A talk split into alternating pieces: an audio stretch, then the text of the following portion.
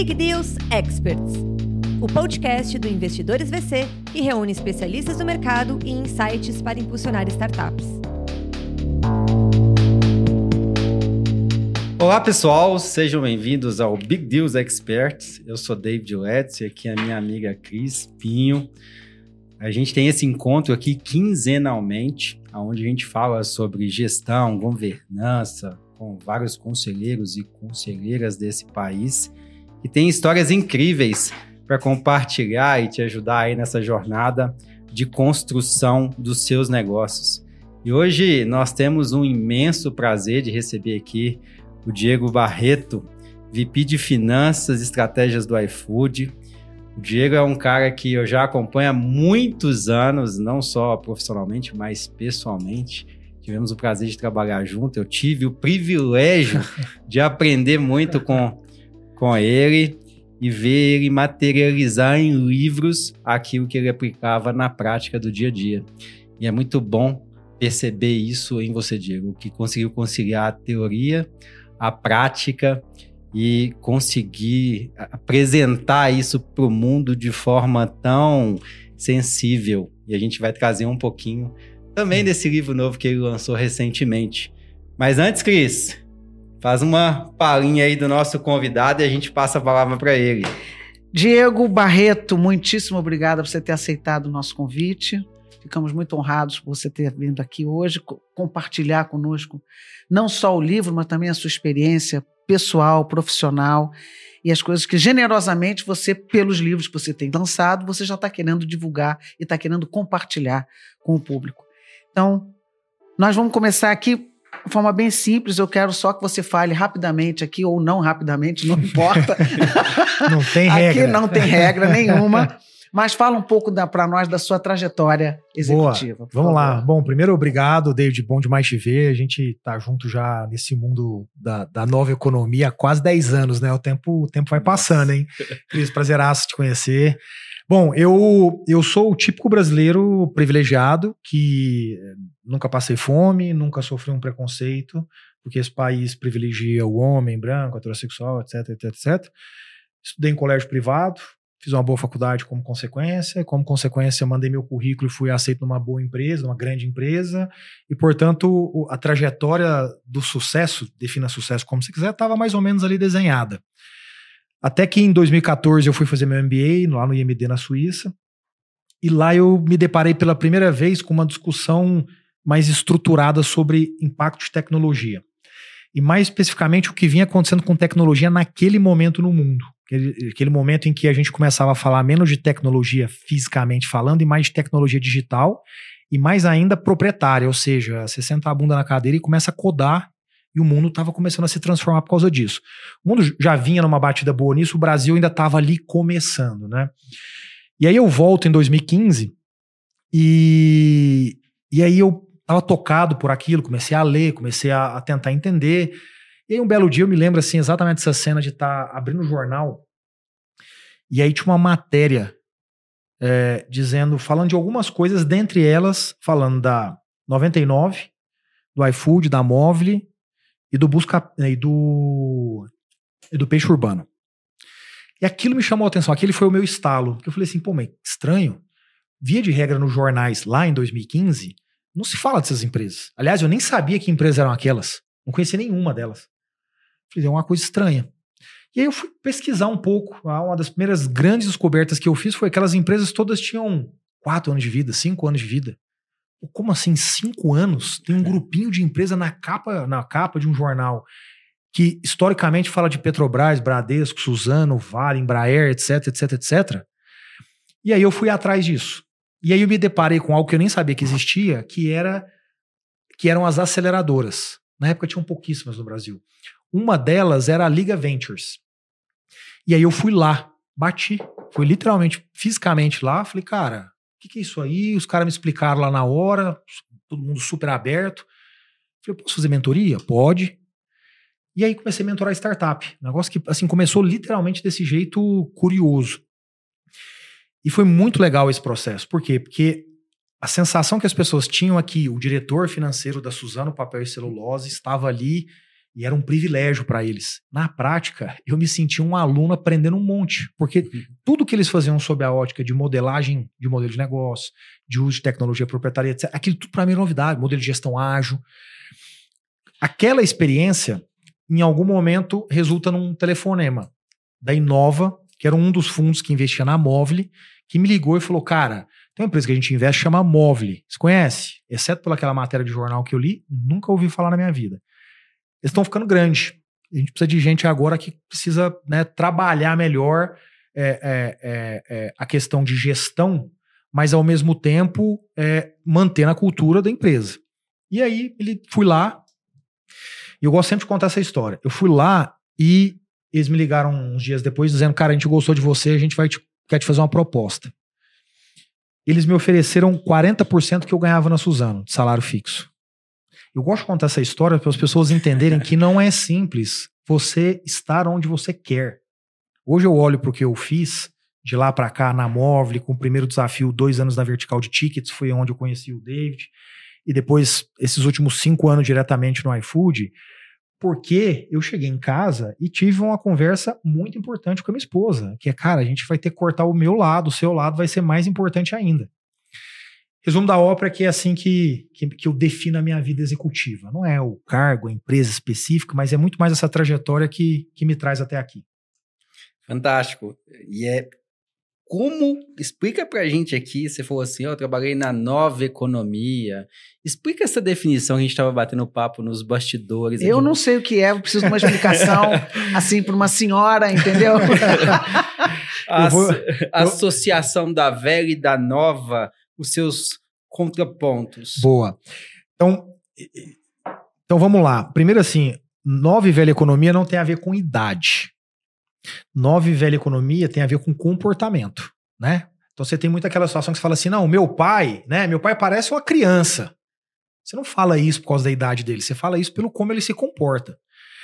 O que, que é a nova economia? A nova economia é um período em que a ascensão de uma série de novas tecnologias e a convergência delas no modelo de negócio das empresas muda radicalmente essas empresas, a economia, a sociedade e o Estado.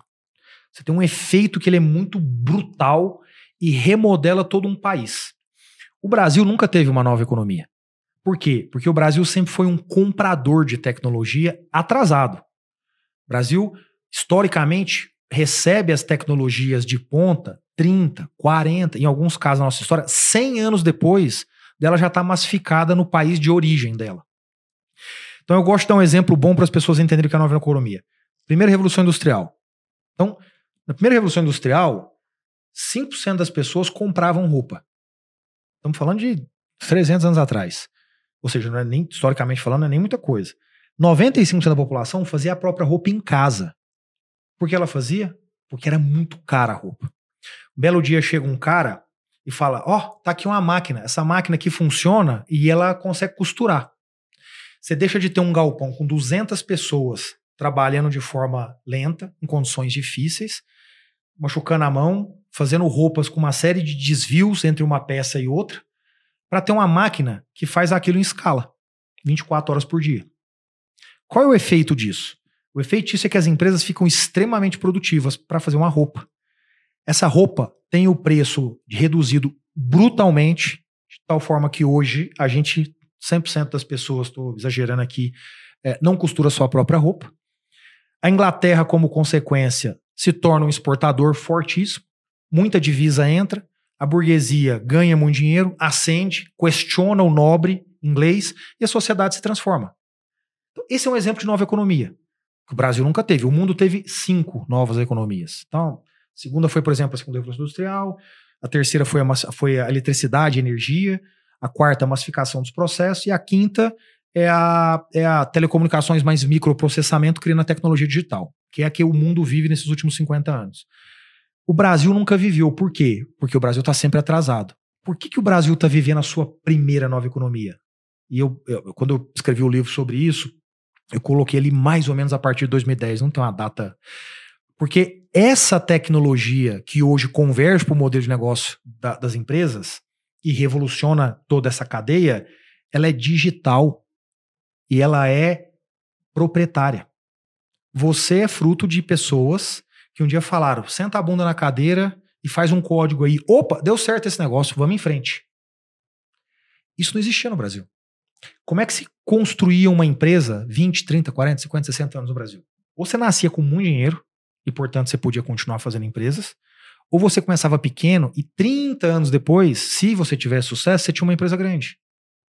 Hoje não.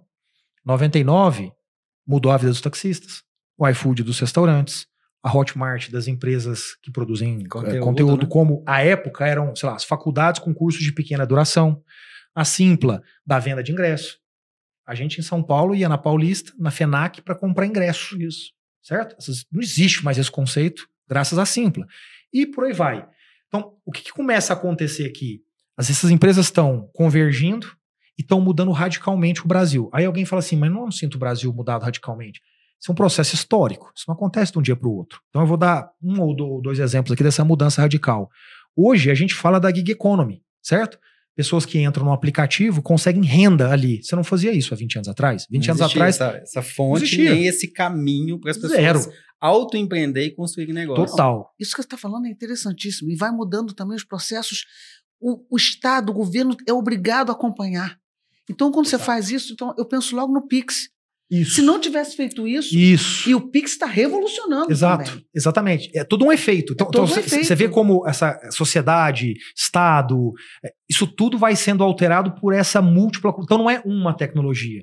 Não é sempre que isso acontece. O efeito é um efeito muito forte. Você quer ver outros exemplos? Pensa na educação. Eu sou de Uberaba, Minas Gerais. Cidade que, quando eu tinha, sei lá, 15 anos de Uberaba, tinha 200 mil habitantes. Não é uma cidade pequena. Eu não tinha acesso a nada não tinha livraria na minha cidade. O sonho era ir para Belo Horizonte. Né? É, por quê? Porque eu precisava ler, eu precisava, eu gostava de ler, eu gosto, eu sou apaixonado em ler, eu não tinha uma livraria. Hoje está resolvido. O mesmo Diego, hoje em Uberaba, ávido por conhecimento, ele está devorando livros. Ele vai chegar, como eu cheguei em São Paulo aos 21 anos de idade, com seis anos, sete anos a mais de leitura de conhecimento do que eu, porque eu não tinha acesso. Então, olha o impacto no interior desse país no, quando você pensa em acesso. Eu dei o exemplo aqui de educação, mas podemos falar de vários temas que hoje você tem acesso. E você tem os dois blocos, né, Diego? Primeiro, esse tempo ele está se encurtando da tecnologia, ela ser implementada, ela ser acessada e também a pulverização do acesso ao conhecimento. Hoje todo mundo conhece, consum, consegue consumir e aprender qualquer tipo de assunto. Total. Na internet. Aí, David, olha que interessante. Vamos pegando esses efeitos. O que que isso significa para a pessoa? Que hoje a pessoa que tem um comportamento protagonista, ela muda a vida dela. Uma pessoa que nasceu no interior do Tocantins há 30 anos atrás, ela dificilmente mudou a vida dela. Uma pessoa que nasce hoje no interior do Tocantins, como o Whindersson Nunes nasceu no interior do Piauí, ele produz um conteúdo, é um cara capaz, esperto, inteligente e consegue transformar a vida. A, gera, a, família inteira, né? Tudo. Então você vê, é, é, é um negócio muito poderoso. Agora, só para concluir, Cris, desculpa. Por que, que a gente não está falando aqui de startup? Nós estamos falando de comportamento. Você tem empresa tradicional que é assim? Tem. Pegar exemplo brasileiro, Banco Inter, lá de Belo Horizonte. É um banco que era um banco de consignado de pastinha 10 anos atrás e hoje é um banco digital de primeira linha.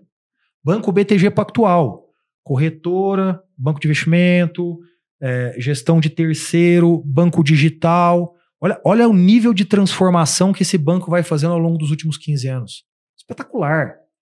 Quando você pensa em empresas tradicionais, elas geralmente estão associadas com a palavra velha. Não tem nada a ver com o conceito. Velho é sobre não estar tá atualizado.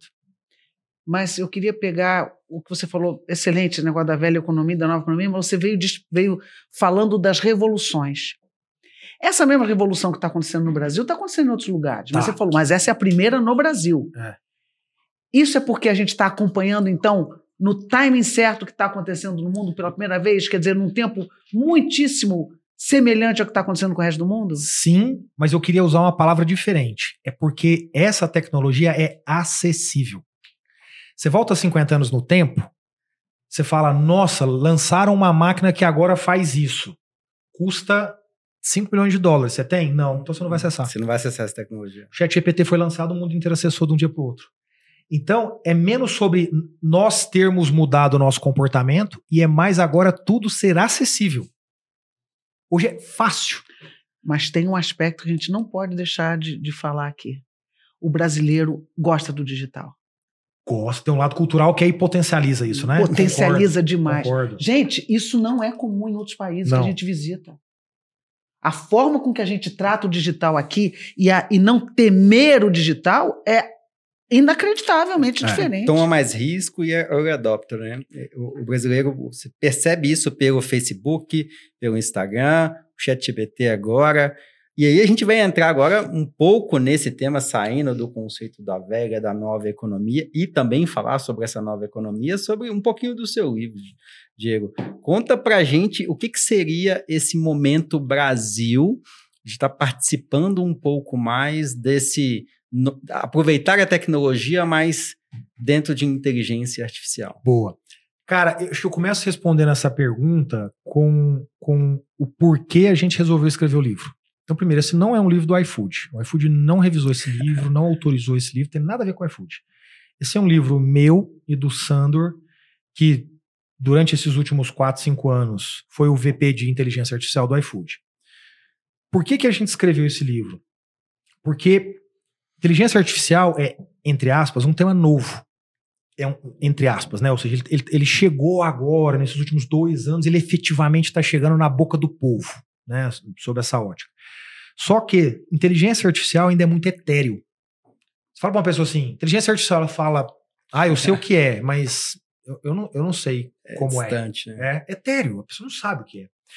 E qual é o problema disso? O problema é que quando é etéreo, ele dificulta a ação. né? Quando você vê, quando você vê um negócio, você fala: "Ah, é isso aqui, é isso que eu vou pegar, que eu vou fazer".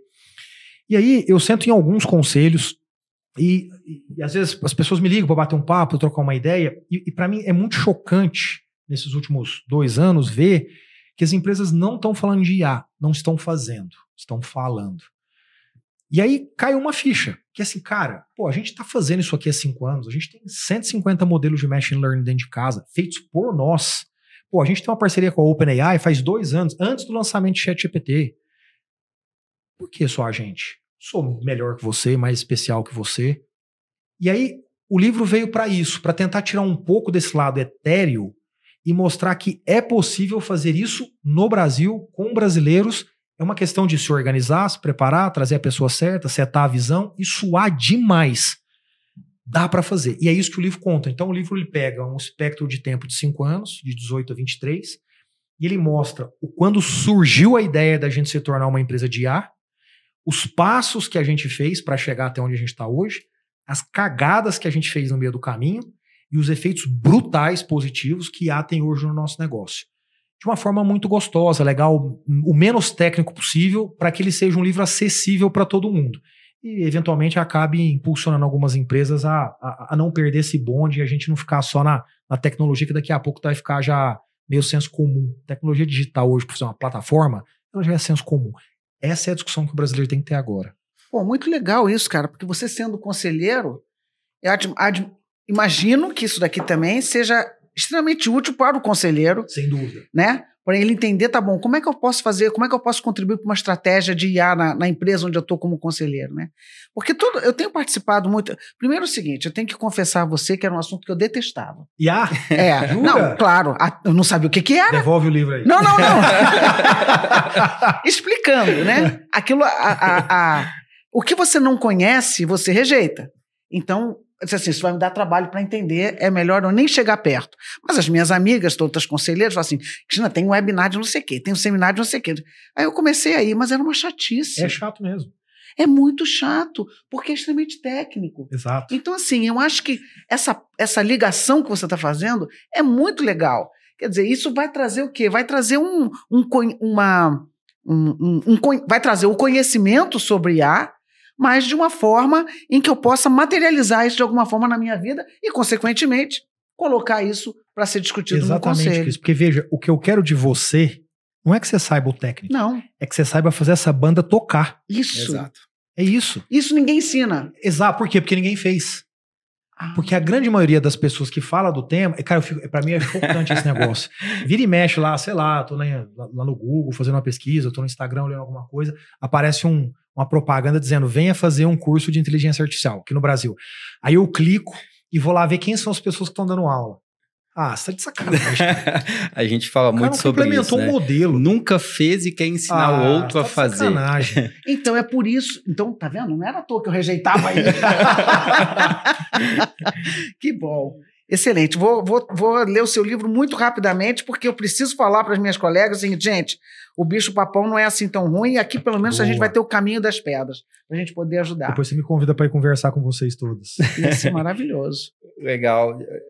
Diego, me conta uma coisa. O quanto você tem percebido que esse conceito mais técnico, mais prático, que saiu ali da universidade, do que o iFood faz, tem sido pulverizado? As empresas estão começando a enxergar que sem isso, ou sem o mínimo conhecimento sobre a aplicabilidade de AI, o impacto de AI, como que isso pode ou não matar a minha empresa hoje ou no amanhã, isso tem sido conhecido pelos executivos. Quase zero. E, e ouvir isso de você é quase aquela sensação assim, a gente está muito atrasado. E qual que é a sensação que a gente tem quando a gente fala, você é conselheiro de diversas empresas, Isso. você tem diversos executivos que te acompanham. Quando você traz o tema para a mesa, o que, que tem sido de ação realizado por eles? Quase nada. Desafiador, né? Cara, é, é um negócio muito louco, e sabe por quê? Porque a, a, a premissa do, a- comportamental do ser humano é reagir, não agir. A maioria de nós não é protagonista, a maioria de nós não é lifelong learning, a maioria de nós não se desafia todos os dias. O ser humano, ele geralmente estabelece uma rotina, ele executa uma rotina, e aí ele reage a coisas novas. É assim que a gente funciona, via de regra. O nosso dia a dia funciona assim. Você acorda num horário parecido, vai para academia parecida, vai para trabalho num horário parecido. A gente estabelece rotinas. Poucas pessoas fazem coisas muito diferentes. Eu vou te dar um exemplo disso. É, a maioria das pessoas seniors que eu conheço, elas recebem um e-mail de alguém, aceitam algo e, portanto, têm uma agenda. Poucas eu conheço aquelas que param e falam: para quem que eu vou mandar um e-mail para conhecer, para conversar, para falar? Ou seja, ela setando a agenda. Tira o lado comercial das pessoas, pega só o lado difícil. Então, o que acontece na maioria dessas discussões? As pessoas, elas estão, por não se programarem para acessar isso e entender, elas acessam o conteúdo errado. E o conteúdo errado te afasta. Então, você pega os jornais hoje no Brasil, qualquer jornal que sai uma matéria, é uma matéria chata. É uma matéria que sempre fala a mesma coisa. E ah, vai acabar com os empregos? Aí tem uma discussão lá. Ah, quanto de investimento recebeu a OpenAI? Tipo, Por que, que você está interessado nesse assunto? Quanto que ela recebeu de investimento? É, a, a empresa tal. Não tem aplicabilidade na tem. vida, no cotidiano, Zero. você não vê Zero. utilidade, né? Zero. Toda vez que eu vou conversar com, com, com as pessoas, eu sempre. Eu até deixo no meu, no meu, no meu, no meu celular umas três imagens que eu mostro para as pessoas para elas olharem e falarem: Ah, agora entendi por que, que tem que falar de IA. Porque você tangibiliza. Então, por exemplo, tem uma empresa chamada Stack Overflow. Stack Overflow é uma espécie de uma comunidade de desenvolvedores em que você entra ali para poder é, ter um shortcut para chegar num código.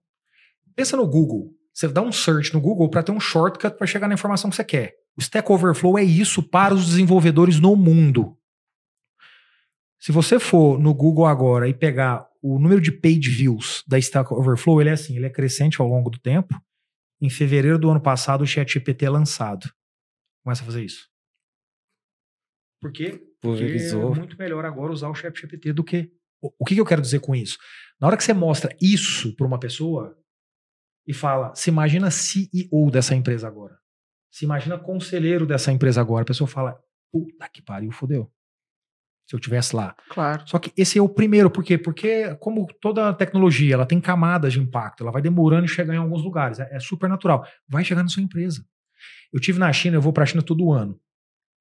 É, eu tive na China agora em setembro, é, e lá eu vi a produção de avatares de influencers famosos para que eles possam fazer várias campanhas ao mesmo tempo. Então, hoje, como é que funciona um influencer? Ele recebe três convites de marcas ele precisa fazer uma, depois outra, depois outra. Em escala. Lá não.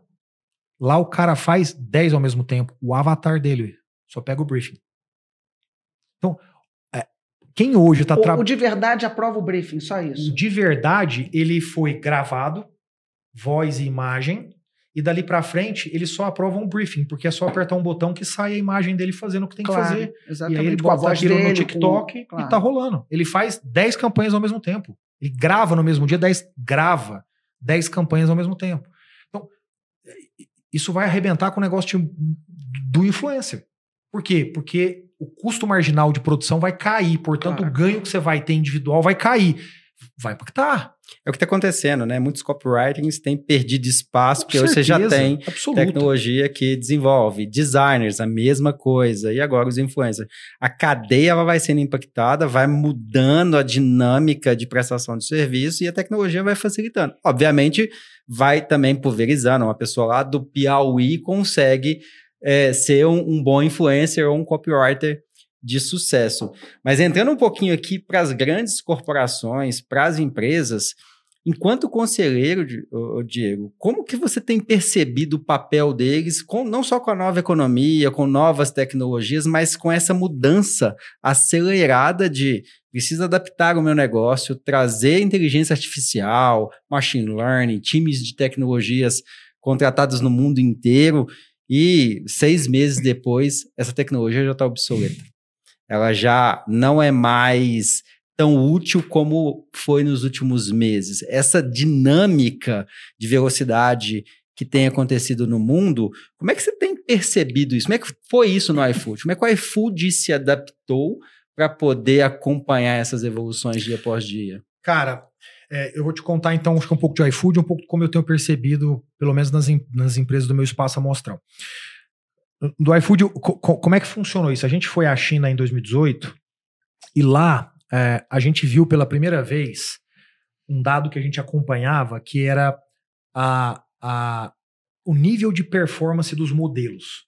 Modelo de reconhecimento de escrita, de fala, de imagem, de não sei o que, não sei o que, não sei o que. E existe um padrão de performance humana, ou seja, aqui é como se fosse um ser humano. Em 2018, esse é um dos, aliás, uma das imagens que eu mostro. Em 2018, você tem mais ou menos cinco ou seis modelos que atingem o nível humano. Uhum. Isso depois fica claro, três anos depois, sob a ótica de produto, por exemplo, com o ChatGPT. Né? Mas isso em 2018, do ponto de vista técnico, científico, já era uma realidade. Quando a gente viu aquilo, para nós foi simples a conclusão. Assim, cara, isso é uma realidade. Agora é uma questão de um, dois, três anos. Sei lá de quanto tempo isso vai acontecer, mas tá dado. Tá dado. Então, acho que esse é o primeiro grande ponto que eu queria fazer na comparação com as demais empresas. A maioria das empresas, elas têm uma dificuldade muito grande de acompanhar a tendência. Elas discutem de forma muito superficial. Pega lá um PowerPoint com 70 slides e fica vendo PowerPoint. Você tem que beber da fonte que te interessa, não ficar vendo PowerPoint de consultoria. Então, esse foi o primeiro ponto. O segundo movimento, o que, que foi? Então, a gente falou, cara, isso virou uma prioridade. E a gente estabeleceu um plano. Então, tem um plano de comunicação. Nos próximos anos, a gente vai falar disso constantemente. Vai ser uma prioridade na comunicação. Constante, frequente e simples. Pá, pá, pá, pá, pá. Dois, pô, a minha infra vai ter que ser um pouco diferente. Vamos construir um data lake? Vamos lá, todos os sistemas, clusterização de informação, padronização de linguagens, etc. Depois, pô, a organização precisa trabalhar dentro disso. Como é que a organização trabalha? É com outro tipo de linguagem. Então, puta, todo mundo teve que aprender SQL. A empresa hoje ela é movida a essa linguagem, não é Excel. Você usa o Excel, mas ela não, você não move a organização no Excel, você move no SQL. Então, a gente foi fazendo esse passo a passo técnico. Um ano e meio depois, a gente começou os primeiros grandes experimentos. Um ano depois, ou seja, dois anos e meio depois, mais ou menos, a gente começou a ter os primeiros resultados revolucionários. Revolucionários. E a empresa hoje, ela tem modelos de IA em todas as áreas, feito pelas áreas. Não a área central. São as, as a empresa é orientada a isso hoje. Quando eu olho para cá, para o meu espaço amostral, eh, as pessoas estão perdidas nos relatórios ainda das consultorias. Por quê? Sabe por quê? Porque a forma da maioria das empresas fazer as coisas é de forma grande. E esse é o erro. Tudo você começa pequeno. Você traz uma pessoa, você comunica, Você faz um teste, você vê o resultado, você melhora, você pede para as pessoas se capacitarem. São coisas pequenas. Tem outro erro também. Nenhuma consultoria vai te dar a oportunidade. Só quem está lá dentro é que sabe como é que vai conectar as coisas e enxergar a oportunidade da aplicação claro. daquela ferramenta. Agora, quem está lá dentro tem que saber o que, que é. Claro. E tem que beber da fonte, como você falou. Claro. E tem um problema. Em todos, de novo, vou voltar para os webinários e seminários né, de IA. Só fala das ameaças filosóficas. Você não, você não, você não instrui um conselheiro ou, ou um gestor, seja lá o que for, para que ele possa enxergar as oportunidades daquilo para o negócio. Concordo. É só ameaça filosófica, entendeu? Olha, o mundo vai explodir e não sei o quê, você tem que ver as fake news, você tem que. Fala, claro, da cultura da empresa, mas não, não faz essa conexão com a oportunidade de negócio, não consegue. É. Cris, a, a, realidade da vida, e às vezes a, eu, eu, eu, sinto até pena das pessoas que tentam tratar de uma forma diferente, é, é que nada que te leva para um outro lugar melhor, né? Assumindo que tá todo mundo procurando algo bom, nada é feito sem ter um efeito colateral. Né? Então tem uma frase de um ensaísta francês muito famosa, do Paul Viril, que fala: quem inventou o avião, inventou o desastre aéreo. O ponto não é esse. O ponto é você evoluir na engenharia, para que ele caia cada vez menos, a ponto dele ser o mais seguro é, transporte do mundo, ainda que de vez em quando ele acabe levando a fatalidade de algumas pessoas. Nada do mundo é diferente disso. Nada, nenhuma evolução, nenhum progresso é diferente disso. Então eu concordo com você. As pessoas ficam focadas num problema quando elas deviam dizer a oportunidade é essa. Como é que eu construo o caminho daqui até lá para minimizar os efeitos colaterais? Então vamos, vamos usar ética, vamos usar regulação se for necessária. Mas é isso que eu tenho que enxergar. As pessoas não conseguem fazer isso. É, é muito transformacional, né? Eu, é. No final de semana eu vi esse filme Oppenheim, criador da bomba atômica é, na Segunda Guerra Mundial, e tem uma discussão dele com Einstein. E aí eles começam a pensar e a discutir sobre as consequências de se criar uma bomba atômica. E ele fala: a gente pode estar criando algo que pode acabar com a humanidade. E não só a evolução da física que é discutida ali, é discutida uma série de outras variáveis. E qual o seu medo hoje, Diego? Quando você estuda AI como você estuda, tirando as capas de jornais, os extremismos do Instagram, do YouTube, qual que é o seu receio visitando a China, entendendo, estando, obviamente, cada vez mais dentro dessas novas tecnologias. O que, você enxerga ali de precisamos ficar atentos? Cara, assim, eu não tenho medo. Eu sei que problemas vão acontecer, porque, de novo, sempre vai fazer parte do progresso. Então, eu, então eu não tenho medo. O, o que eu só tenho, é, o que eu só acho que a gente precisa prestar atenção é a gente vai, a gente vai ter que redefinir conceitos que um dia a gente definiu para nossa vida. E aí eu estou falando aqui de ética, entre outros temas. Por exemplo, quando você fala de privacidade, isso está sendo redefinido. Então, veja, não é medo, mas é, uma, é sensível. A gente vai ter que pensar nisso. Poxa, é, quem olha, assim, as pessoas que olham superficialmente para a China falam: ah, o problema na China tem um problema seríssimo de privacidade. Ótimo. Eu tive na China agora em setembro e eu vi um cara falar assim: é, pega o seu, pega o seu documento aí para um chinês, né? Ele falou o documento dele, ele colocou, e aí ele conseguiu mostrar três segundos depois no mapa o caminho que o cara fez no dia. Você tem câmeras com reconhecimento facial. Aí você fala, ah, isso é um absurdo. Bom, é um absurdo por quê? Porque mostrou você ele. Você tá fazendo coisa errada? Se você não estiver fazendo coisa errada, você não deveria se preocupar. Qual é o benefício desse possível problema? É que você conseguiria pegar um ladrão, um estuprador, um fugitivo, um assassino em série. E aí a gente faz isso. E, e, e, e, a sociedade sempre teve que fazer isso. Vamos pegar a discussão do agrotóxico. A sociedade um dia teve que falar, vai ou não vai? A gente só tem comida suficiente no mundo por causa dele. Eu não estou defendendo agrotóxico aqui, só estou explicando o, o, o. Tem gente que fala assim, eu, por exemplo, eu não como ultraprocessado. Mas comida barata que o pobre acessa é ultraprocessada. Se não tivesse, ele não ia ter dinheiro para comer. E aí? Mas faz. Então, eu não quero discutir o certo e errado. Né? Eu quero discutir, assim, tem questões sensíveis. Eu acho que privacidade é uma delas. A gente vai ter que redefinir esse conceito e eu nem sei qual é, nem tenho capacidade filosófica para dar essa resposta. Eu acho que tem um, um outro elemento aqui que é a gente vai precisar fazer, os estados vão ter que fazer um trabalho muito forte de reca, recapacitação de mão de obra. Tem muito negócio, muita profissão, perdão, ou posição que vai desaparecer. Aí alguém fala, ai meu Deus, uai, mas Isso veio acontecendo ao longo dos séculos. ah, o, o cara no elevador hoje não tem mais quem pilota um elevador. né? Então, gente, é normal isso. O problema é que agora o efeito é mais em escala. Então você tem um grande risco, assim, de em 10 anos você pegar 100 milhões de pessoas e falar, agora você não tem mais o que fazer. Quando o cara tem 25, 30 anos, você fala, beleza. Quando o cara é um pedreiro aos 60 anos de idade, é claro que o pedreiro não vai ser substituído pela IA, ou pelo menos não se imagina no curto prazo. Como é que você substitui esse cara? Né?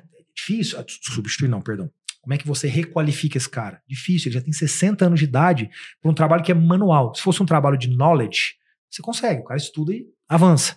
Então, a gente vai ter esse desafio. Acho que esses são os dois temas que, que, que mais me chamam a atenção e que, para mim, vão ser os mais difíceis: privacidade e, e requalificação da mão de obra com mais de 40 anos de idade. que está ligado à educação, né? E aí eu queria puxar esse fio que é um gap. Que se a gente for falar sobre o aspecto papel é, do governo, do Estado e a educação, com novas tecnologias, o quão dentro de uma bolha é a nossa conversa.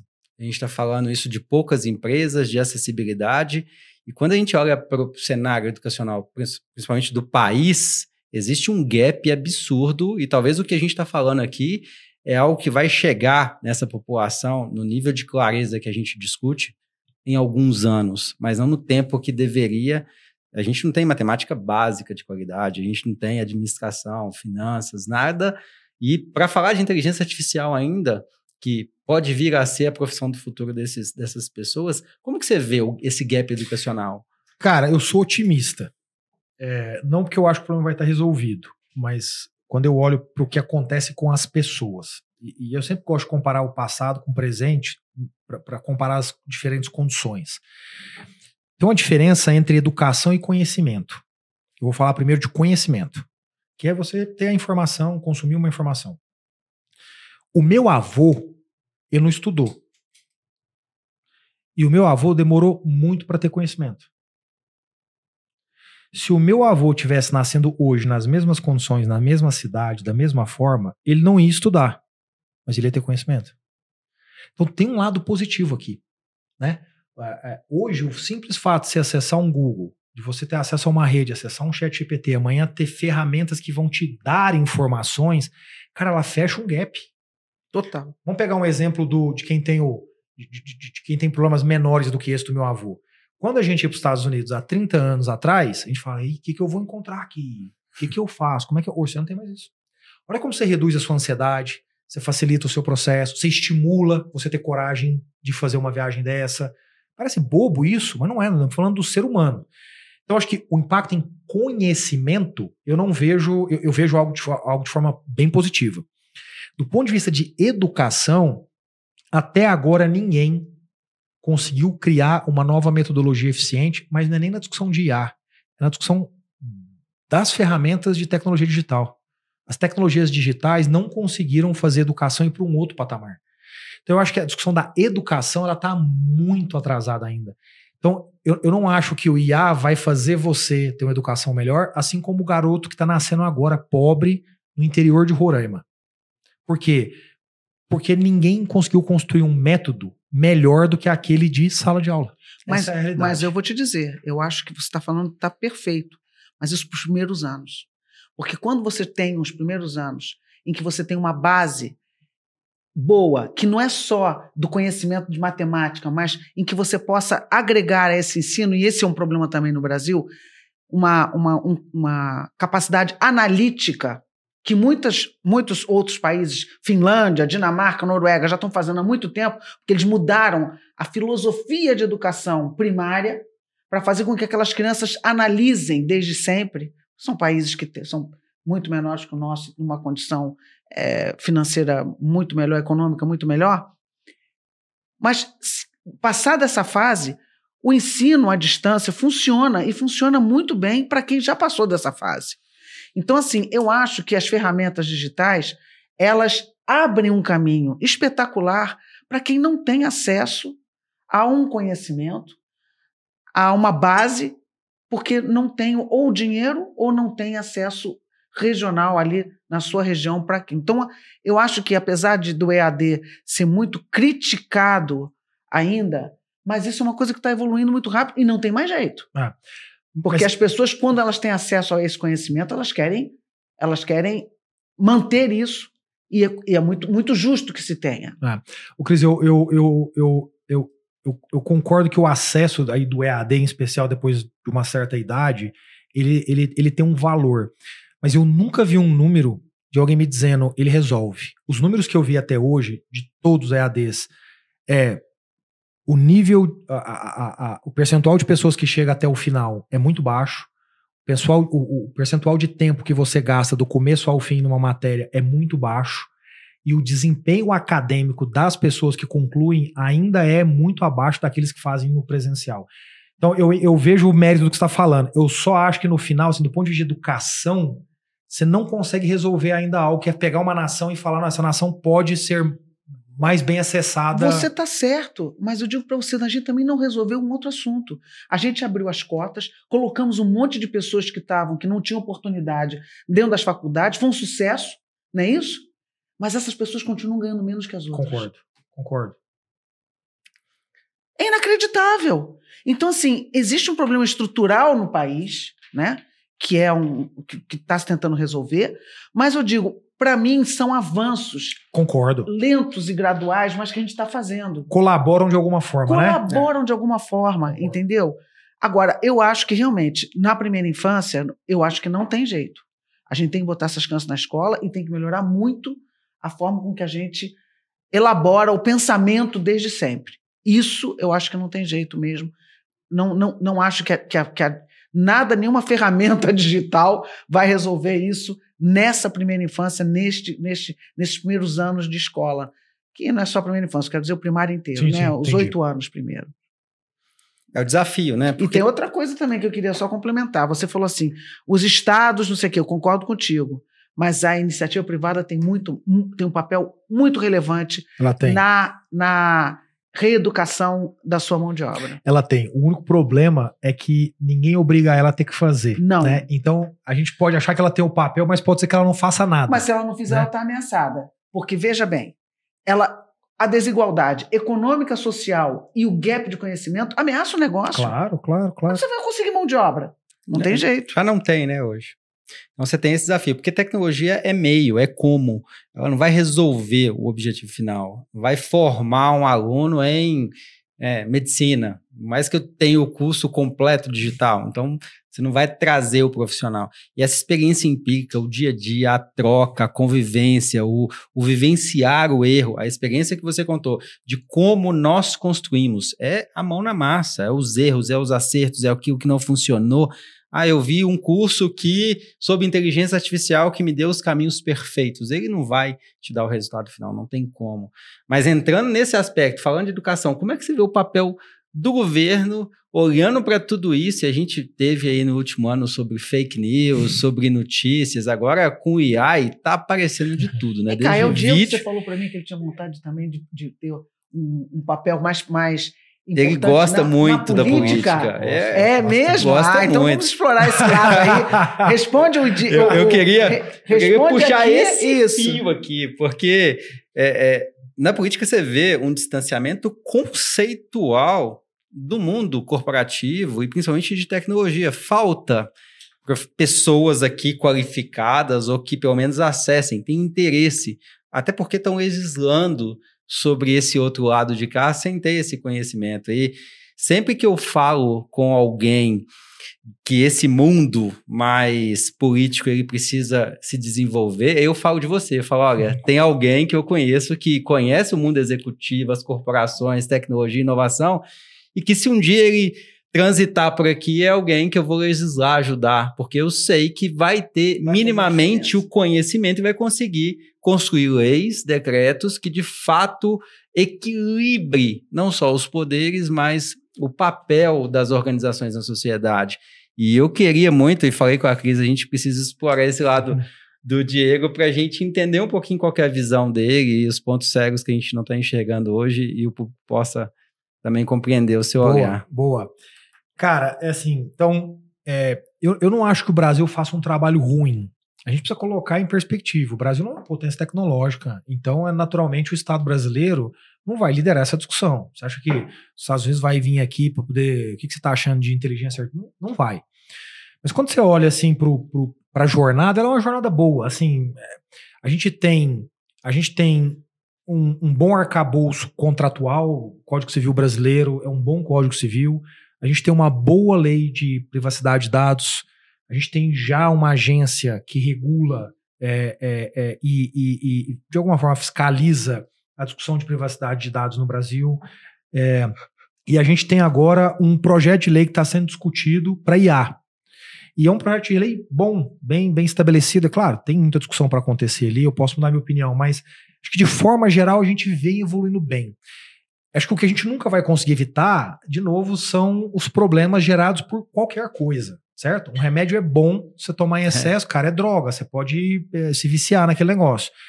E a discussão de fake news, assim, mas acho que essas são questões que apesar do Estado de alguma forma ter que resolver, é, elas, elas, elas, elas não vão ser facilmente resolvidas por nenhum Estado.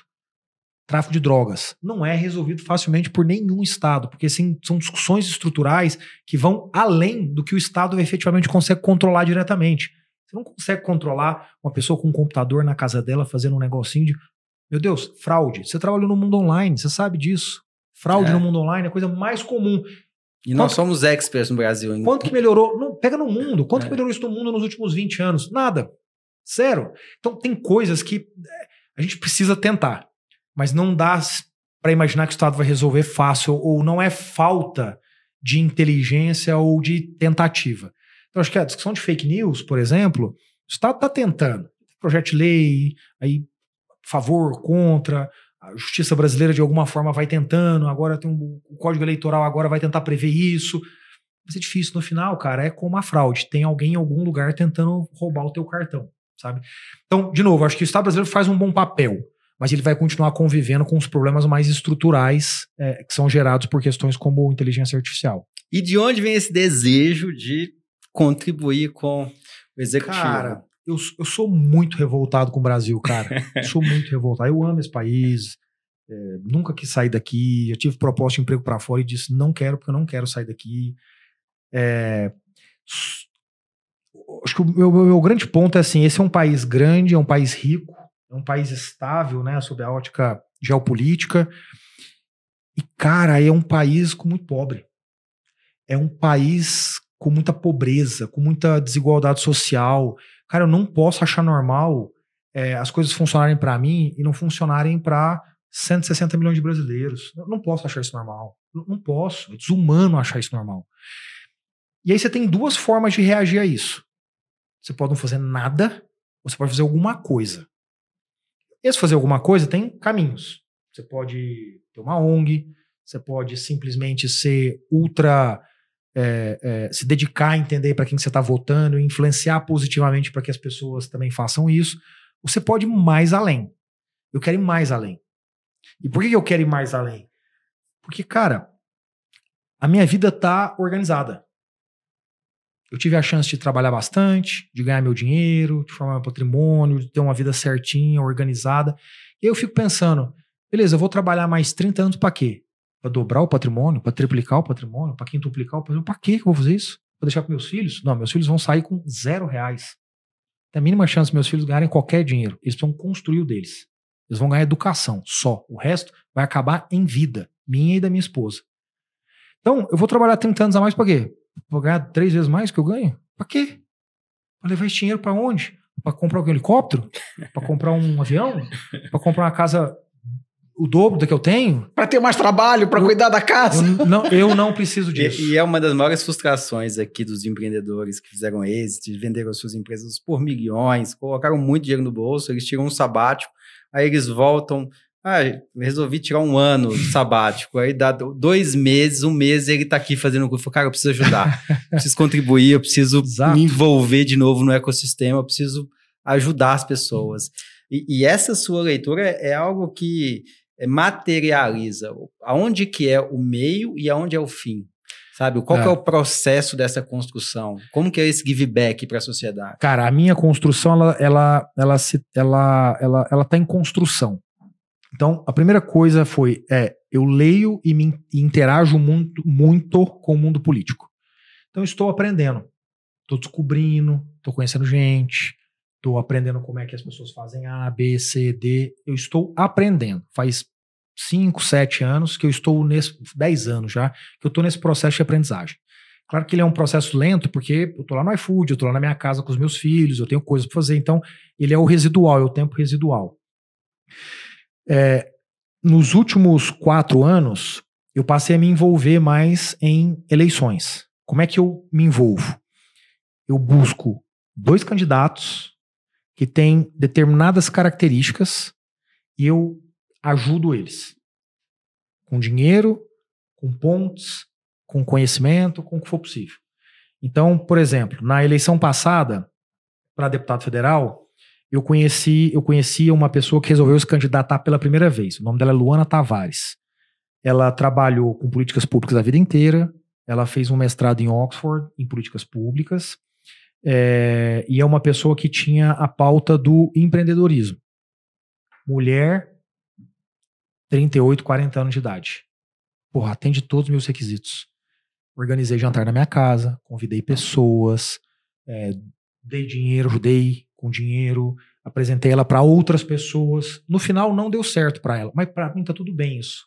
O ponto é eu estou neste processo no ecossistema. O que eu imagino é que daqui cinco anos eu vou começar a dizer para as pessoas que eu estou na prateleira. Vou dizer, cara, eu tô afim. E como é que eu posso ajudar? Eu entendo muito desses três, quatro temas aqui. Eu vou, eu não preciso do salário, portanto eu posso começar a ajudar. O que, que vai ser me oferecido? Eu não sei. Aí eu vou começar a descobrir. Posso ser um assessor de não sei quem, eu posso ter um cargo eletivo, eu posso ter um cargo, é, sei lá de quê. Então, eu, eu- ou seja, o processo para mim vai chegar. Acho que essa é a forma como eu conduzo a minha vida. Eu tenho uma visão grande para alguma coisa, e aí eu entro na jornada e vou fazendo building blocks até chegar lá. Algumas coisas não dão certo, outras dão certo. Então eu estou exatamente nesse processo. E eu sempre brinco, as pessoas sempre brincam, mas que que você, onde você quer chegar? Eu falo, eu quero ser presidente do Brasil. Aí as pessoas, mas você quer ser presidente? Não é sobre ser o presidente. Mas você tem que sonhar grande. Não é que eu quero ser o presidente. Mas eu tenho que querer isso. Quer de alguma forma contribuir para a nação Exato. e que o processo pode te levar a si. Isso. Se isso vai acontecer, É um detalhe, cara. É um detalhe. Mas eu acho que você está certíssimo, porque a primeira coisa que você tem que fazer é anunciar e estar junto. Então, o fato do, do, do, do David saber, de eu saber, comigo aconteceu bem diferente. Por quê? Porque eu nunca anunciei, mas eu fui convidada para ser e aceitei. Ah, Ser subsecretária de óleo e gás do Rio de Janeiro. olha que legal.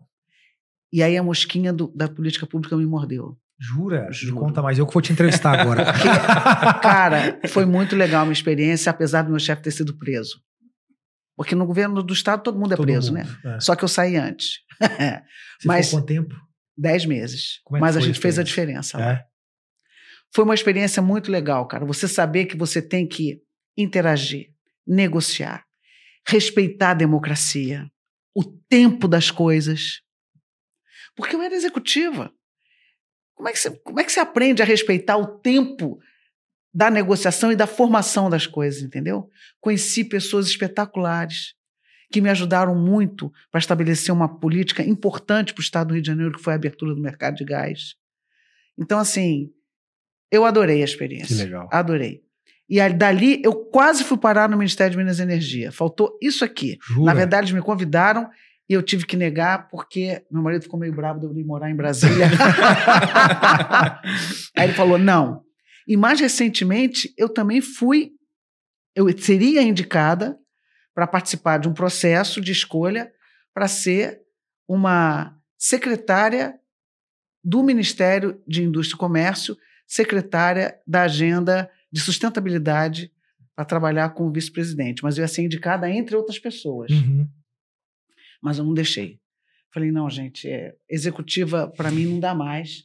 Mas veja, a coisa acontece, isso que eu quero te dizer. É, intencionalidade, né? então é Você- intencionalidade. É. Você vai passar por um, por outro, e aí as pessoas vão dizer assim: não, mas peraí.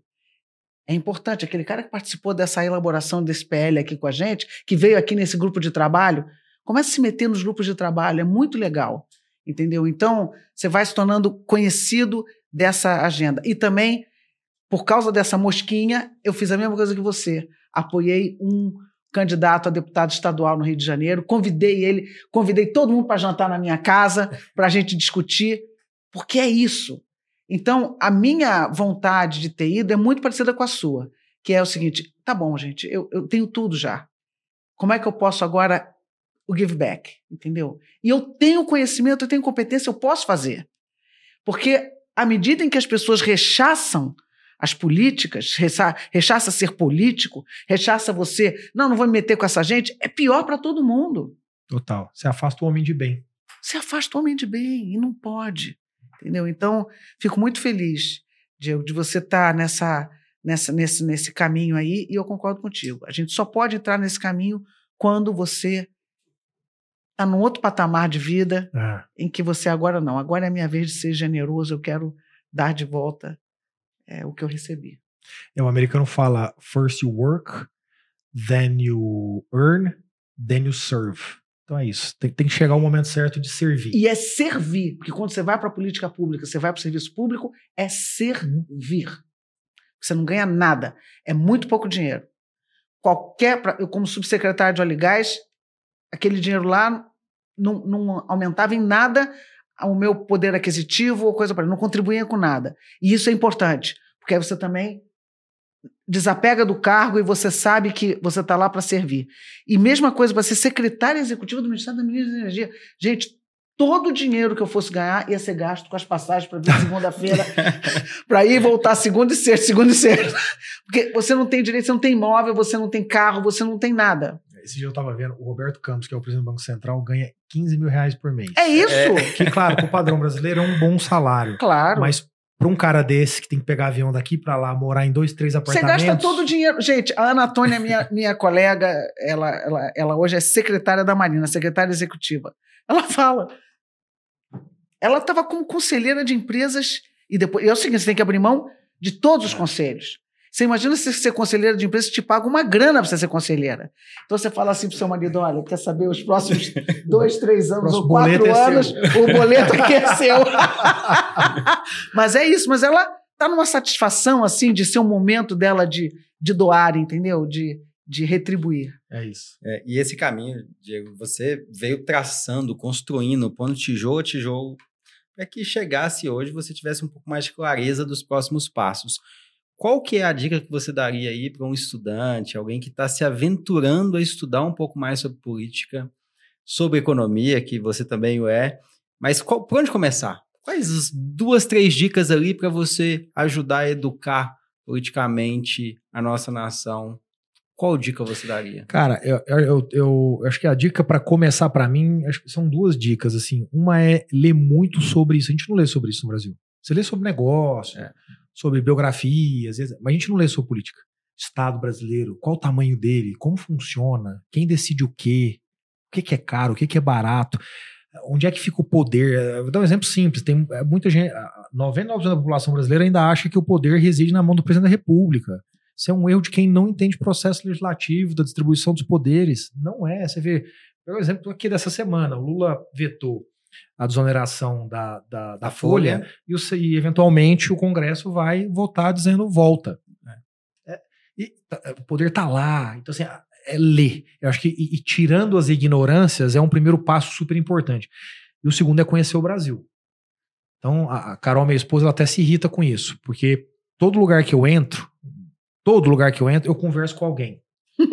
Que é assim que eu conheço. Essa foi a minha forma de definir conhecer. Então, sei lá, eu viajo, vou lá para Belo Horizonte te tomar um café com você, eu vou entrar no táxi. E o mineiro, então, adora uma conversa. Sinceramente. Eu vou entrar no táxi de Confins até, até a cidade e vou conversar com o cara. E como é que você faz? O que você fez? Como você está fazendo? Mas você tinha emprego antes? Mas como conhecer. Parece uma coisa idiota, mas assim, quando você cria esse hábito e faz ele por 10 anos, você se torna um grande conhecedor do Brasil, claro. Diferente um político que se dedica a fazer isso. Então, acho que esses dois processos são bons para tirar a ignorância e para criar vínculo. Quando você conhece, você cria vínculo, né? Você vai ganhando criando paixão, você vai gostando de algumas coisas. Esses foram os dois processos por onde eu, por onde eu comecei. Eu acho que tem uma terceira coisa que você tem que pode avançar, tem que ler jornal. Tem que ler jornal, jornal de viés diferentes, viés políticos diferentes, É, e ler a página de política. É um saco É. no início, mas depois você começa a É, eu gostar. concordo. Essa é a Mas verdade. ó, você falou uma coisa legal, de viés diferente. Isso. Então eu vou te dar um exemplo. Na minha casa, eu leio o Valor Econômico, eu assino o Valor Econômico, e eu assino a revista Piauí. Isso. Excelente, Piauí. Visões totalmente diferentes uma do outro. Mas é, é tão rico você conviver com essas duas visões. É, é muito rico. E na política, maioria das pessoas, elas não começam a partir desse processo de Não. conhecimento, de vínculo, né, de entendimento de duas visões diferentes. Elas começam com paixão. Um eu ângulo sou do partido é. tal, já me, me, me, me, me, me- me filiei, já não sei- Calma, Acabou. Respira. elimina o contraponto. Respira. Exatamente. E a Boa. ciência, ela precisa dessa, desse confronto, ela precisa dessa discussão, ela precisa, sabe, da discordância para ela ser construída. Não dá para você construir só com o seu viés e acreditar que o outro precisa. Total. E, e Comprar. vou te falar, dentro das poucas coisas que eu já conheço política, Brasília é assim, tá? Isso que a gente vê nos jornais, que a gente vê na TV, não é Brasília. Sexta-feira à noite, senta todo mundo no, no- no- no jantar, no bar, na, na- no- e, e na boa. É o cara do PT, do PSDB, do PL, os caras sentam, se diverte, conta como foi isso, o bailão, a festa junina, e para onde foi nas fé. Mas aí a gente fica aqui, assim, é até, até, é até triste ver as pessoas ganhando essa paixão, pegando essa pressão por um lado da história. É horrível isso. E essa Brasília não é assim. é- essa tá politizado e polarizado. Isso está acontecendo no mundo inteiro, não é uma, um- uma especificidade de Brasil. Né? As pessoas às vezes falam, ah, porque que é esquerda e direita. Não, isso acontece nos Estados Unidos, acontecendo agora na Europa, em diversos países, aconteceu agora na Argentina. Ou seja, é, o- mas percebe-se um interesse maior por política. As É. pessoas já sabem o que que é o STF, o STJ, coisa que há 10 anos atrás as pessoas não tinham ideia que isso existia. Hoje já sabe até nome de Mas ministro. eles existem, eles, eles sabem, mas sem os processos. É Aquilo que ele está falando antes. É, é aquela semente, né? Eu- a gente sabe que existe, agora precisa Só aprofundar. sabe na superficialidade da- da- da- das brigas. Entendeu? Da, da, da É. notícia Agora, que, que, que simplesmente só abala mais a democracia. agora você sabe que esse relato da polarização e etc., você sabe que ele tem uma ligação direta com a nova economia, né? Quando você estuda historicamente as cinco, as quatro, na verdade, essa, a quinta a gente está vivendo agora, as quatro primeiras novas economias, o que, que você vê? Você vê um padrão muito claro entre elas. E o padrão é mais ou menos o seguinte: você tem empresas estabelecidas é, com excesso de dinheiro. Esse dinheiro flui para novas tecnologias. Laboratório, inovação, PD, essas coisas. Em algum momento, essas tecnologias começam a se desenvolver e chamam atenção. O capital financeiro vem com muita força e financia, financia, financia, financia, financia. Uma bolha. Na bolha, 90% vai embora, vai para casa, 10% sobrevive de- das novas tecnologias, entra dentro das empresas e cria novos campeões. Nessa formação de novos campeões, você tem um processo de concentração de renda. É sempre assim. É o que a gente está vendo, por exemplo, nos Estados Unidos. Ah, os- as, as big techs americanas, não, não é nem só as big techs, a tecnologia nos Estados Unidos ela tem gerado concentração de renda. Basta ver o que está acontecendo com os imóveis em São Francisco, que o preço não para de subir. Verdade. Você pega a inequalidade nos Estados Unidos, ela nunca cresceu tanto como nos últimos 30 anos. Aí o que, que acontece? Chega em um certo momento, você tem um racha, uma ruptura. Quando você olha para as revoluções ao longo do tempo, via de regra elas estão ligadas para isso. A burguesia e a nobreza na primeira revolução industrial. Quando você pega a revolução francesa, tá ligada a isso também. Revolução bolchevique. Ou Tá seja, ligado. você tem uma. Alguém vai É. estar concentrando. Então, isso que está acontecendo aqui, que a gente acabou de falar, é um padrão. Por quê? Porque em algum momento a base vai cansando de ser espremido. Você quer, você quer ver um exemplo disso? A gente, no governo Bolsonaro, o Paulo Guedes bateu muito forte na necessidade da gente, é, da gente rever o imposto de renda, né? em especial nas empresas, na- no PJ. Né? Então, você- a ideia era é, é, era, era diminuir o imposto de renda e aumentar a tributação de dividendos. Por que, que ele queria fazer isso? Porque muita gente usa a empresa para não pagar quase nada de IR, distribui dividendo, paga 0% em cima do dividendo. Então, olha que loucura. Quem que se beneficia disso? Via de regra, o profissional liberal que tem uma boa rentabilidade. Por exemplo, médico. Então, ele cria uma empresa, ele põe o salário dele lá de um salário mínimo, ele é uma empresa de simples nacional, paga menos imposto de renda, distribui o dividendo para ele a zero. Advogado, advogado faz a mesma coisa. Naturalmente tem exceções, nem todo mundo faz isso de má fé. Só que a pessoa que trabalha na sua casa, ela paga imposto de renda normal. Que trabalha na sua, que trabalha na minha, o moço do vale, Quem o paga mais do restaurante país? É isso. Ele paga no produto físico, É isso. no salário, Sim. e ele é o tempo inteiro ali. Então, isso só aumenta a desigualdade. Isso, exato. Então, o que, que é isso? É a classe é, rica que vai pressionando o legislativo ao longo do tempo para ela ganhar, ganhar, ganhar, ganhar, ganhar, ganhar. E o pobre vai pagando, pagando, pagando, pagando, pagando. Isso é o que gera essas rupturas. Que, e, e o- antes da ruptura vem a polarização.